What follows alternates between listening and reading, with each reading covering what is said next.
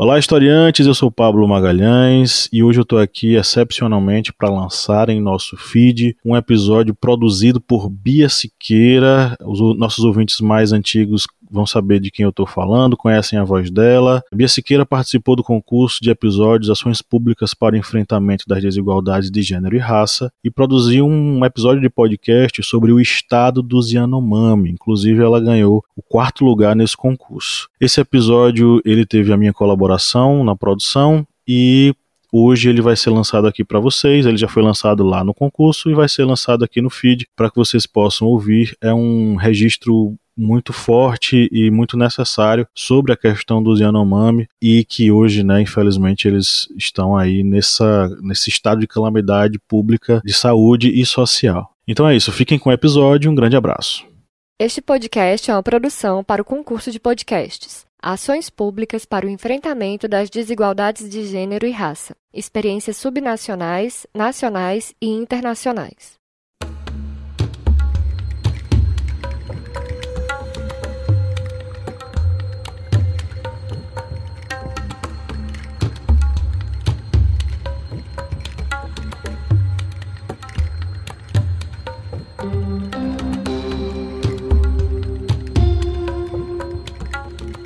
Os anos de 2020 e 2021 não foram fáceis para os brasileiros, menos ainda para aqueles que vivem sob a tutela do Estado e estão em constante negligência por parte do poder público. A pandemia do coronavírus escancarou desigualdades sociais, as irresponsabilidades estatais e as mazelas que o Brasil maquiava e ocultava. Tudo isso sendo visto a olho nu nas ruas de nossas cidades brasileiras. Imaginemos então como está a vida daqueles que estão invisibilizados desde a colonização portuguesa.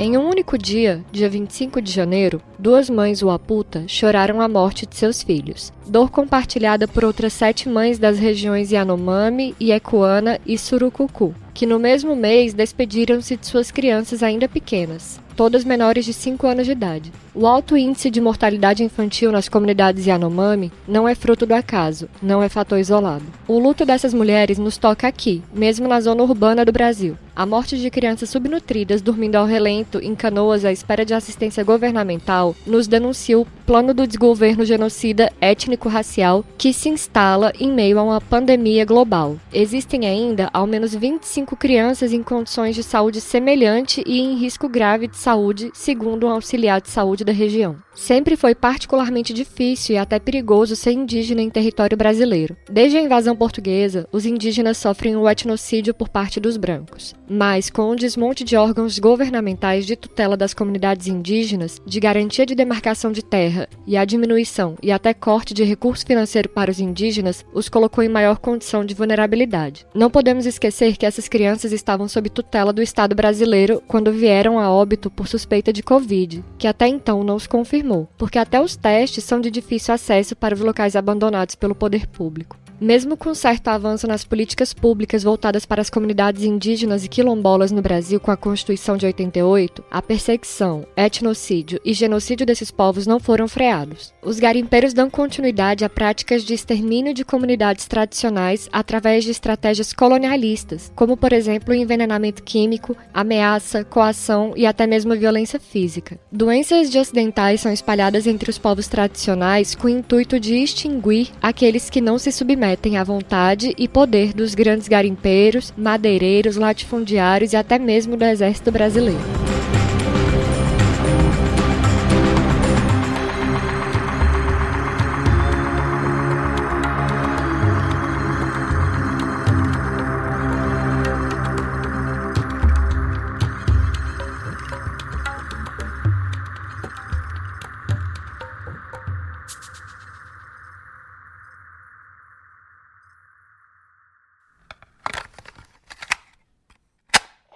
Quase 10 milhões de hectares, a terra Yanomami fica entre Roraima e Amazonas, além de parte da Venezuela. A região é alvo do garimpo ilegal de ouro há mais de 30 anos. Em 2020, o ano da pandemia, o garimpo avançou 30%. O estopim da tensão aconteceu na comunidade de Palimiú, ao norte de Roraima. Garimpeiros a bordo de um barco abriram fogo contra os Yanomami, inclusive mulheres e crianças.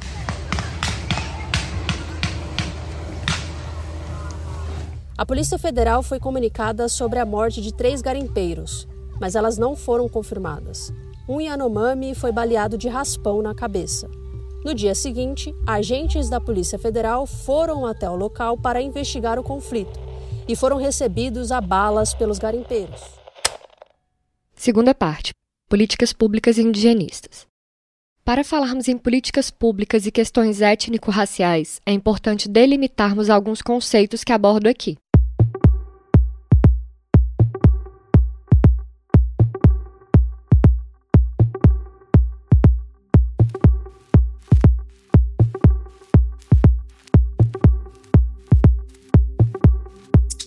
Quando digo que povos tradicionais, indígenas e quilombolas são tutelados pelo Estado, é porque esses indivíduos não possuem titularidade de cidadão e direito e autonomia como pessoa civil de direito. Você e eu, por exemplo, somos pessoas urbanas ou rurais, nascemos e fomos criados em centros e comunidades organizadas politicamente e detemos direitos civis. No caso destes povos, não. Os indígenas, incluindo os Yanomami, os quais nos referimos aqui, possuem status de tutelados pelo Estado. Nosso aparato estatal tem por função zelar e resguardar a sobrevivência, dignidade, segurança e inviolabilidade desses povos. É uma das funções do Estado brasileiro.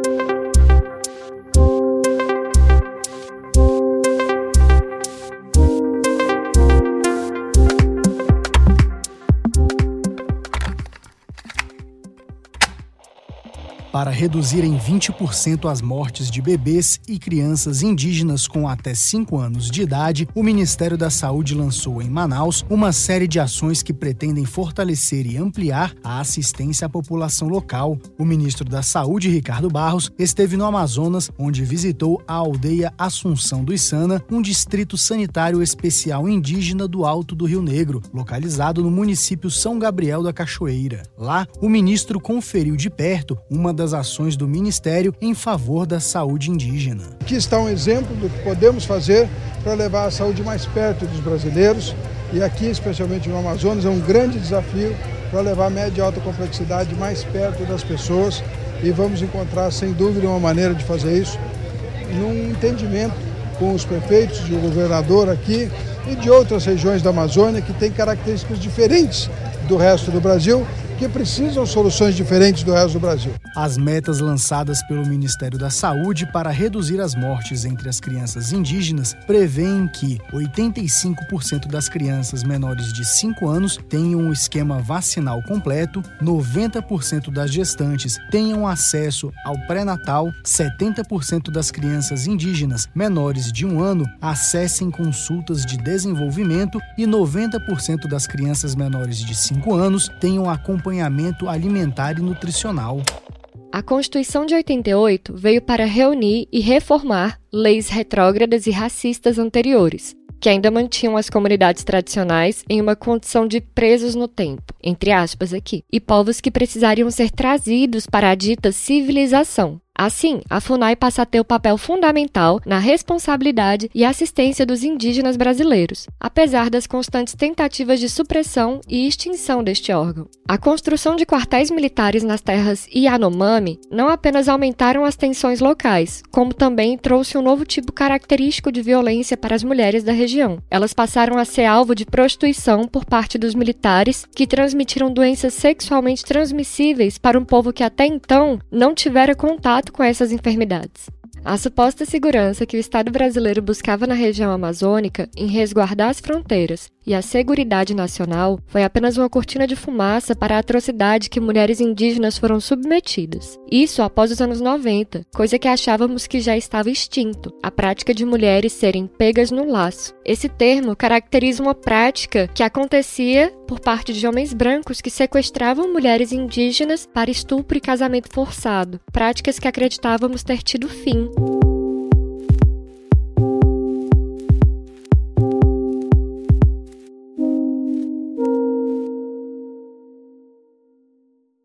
Violência de gênero e raça. Como vai ter um encontrão de índio agora semana que vem? está sendo previsto aqui 10 mil índios em Brasília. Quem vai pagar a conta dos 10 mil índios que vêm para cá? De ônibus, de carro particular, que muitos dirigem, né? de avião, hospedagem, hotel, etc. É você também. Nós queremos o melhor para o índio brasileiro, que é tão ser humano como qualquer um que está aqui na, na frente de vocês agora. Mas essa farra vai deixar, vai deixar de existir, existir no nosso governo. Importante entender como todo este contexto de violência e mortalidade infantil atinge uma parcela específica da população que tem etnia e gênero. São mulheres e são indígenas. A violência que se instaura em dois aspectos: a imposição de uma cultura específica através do etnocídio de culturas diversas e a exploração de mulheres que sequer tinham a concepção de papéis de gênero como nós conhecemos na realidade ocidental. São essas mulheres que estão sendo exploradas sexualmente e perdendo seus filhos em barcos de maneira insalubre e desumana. Negamos aqui a essas mulheres a continuidade de sua vida, da vida de seus filhos e também a manutenção de sua cultura e de sua comunidade. É o etnocídio em sua essência. Extingue-se não somente a vida dos Yanomami, mas também seu estilo de vida, sua cultura, sua crença e também os seus descendentes. No dia 10 de abril de 2020, os Yanomamis passaram a lidar com uma nova ameaça, a Covid-19. A primeira morte entre os povos indígenas brasileiros foi a de um Yanomami, um garoto de apenas 15 anos. O caso ajuda a ilustrar uma outra faceta dessa tragédia: a dificuldade do povo Yanomami em conseguir acesso a atendimento de saúde. Morre de Covid-19 o jovem Yanomami que estava internado no Hospital Geral de Roraima. Alvanei Chirichana tinha 15 anos e um histórico de complicações de saúde: desnutrição, anemia, malária contraída várias vezes.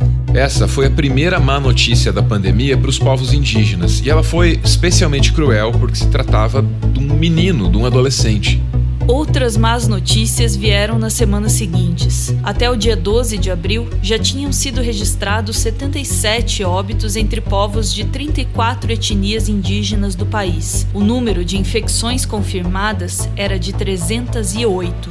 Esses números podem estar subdimensionados e é óbvio que de 12 de abril para cá eles só continuaram crescendo. Isso é muito preocupante porque, como você já percebeu, o acesso dos indígenas à medicina é precário. Um estudo da ABEP, que é a Associação Brasileira de Estudos Populacionais, mostrou que dos 1.228 municípios brasileiros onde existe pelo menos um pedacinho de terra indígena reconhecido por lei, apenas 108 possuem algum leito de UTI.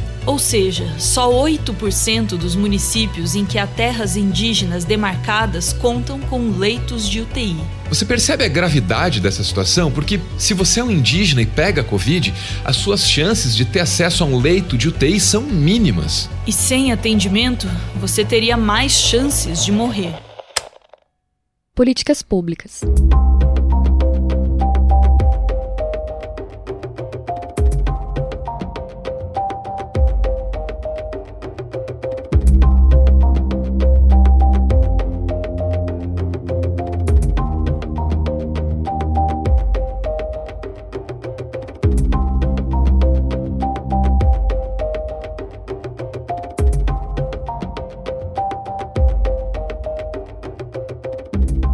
No Brasil, o Bolsa Família tentou cumprir o papel de redistribuição de renda e teve seus êxitos.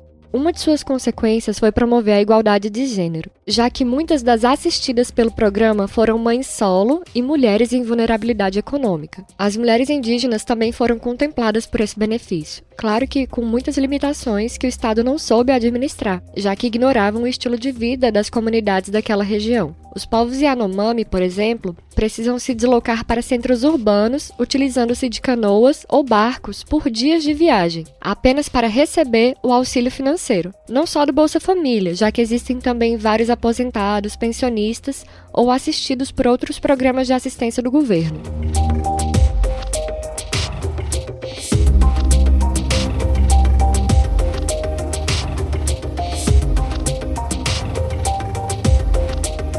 Transmissão do homem branco.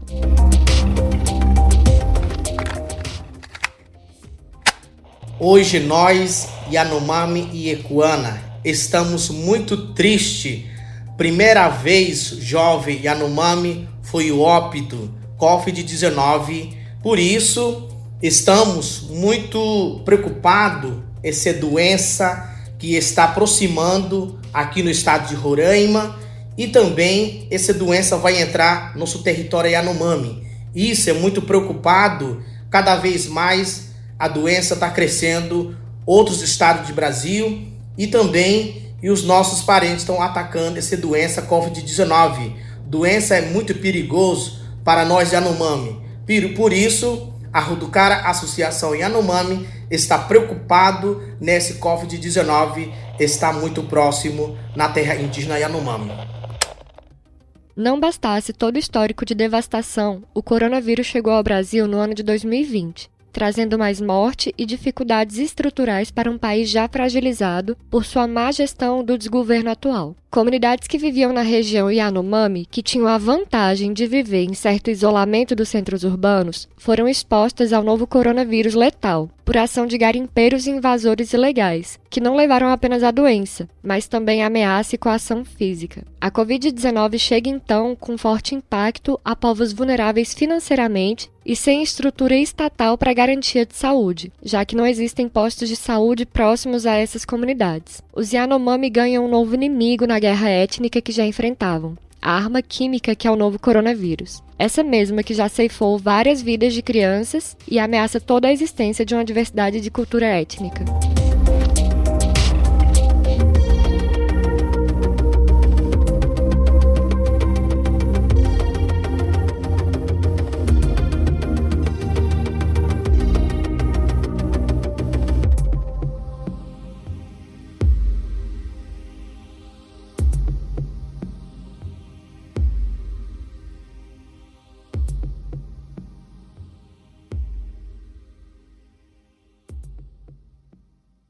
Produção e narração por Bia Siqueira. Este podcast conta com áudios de Portal G1, Governo Federal, Meteoro por Trás da Ciência, UOL e Amazônia Real. Os links estarão disponíveis na descrição deste episódio.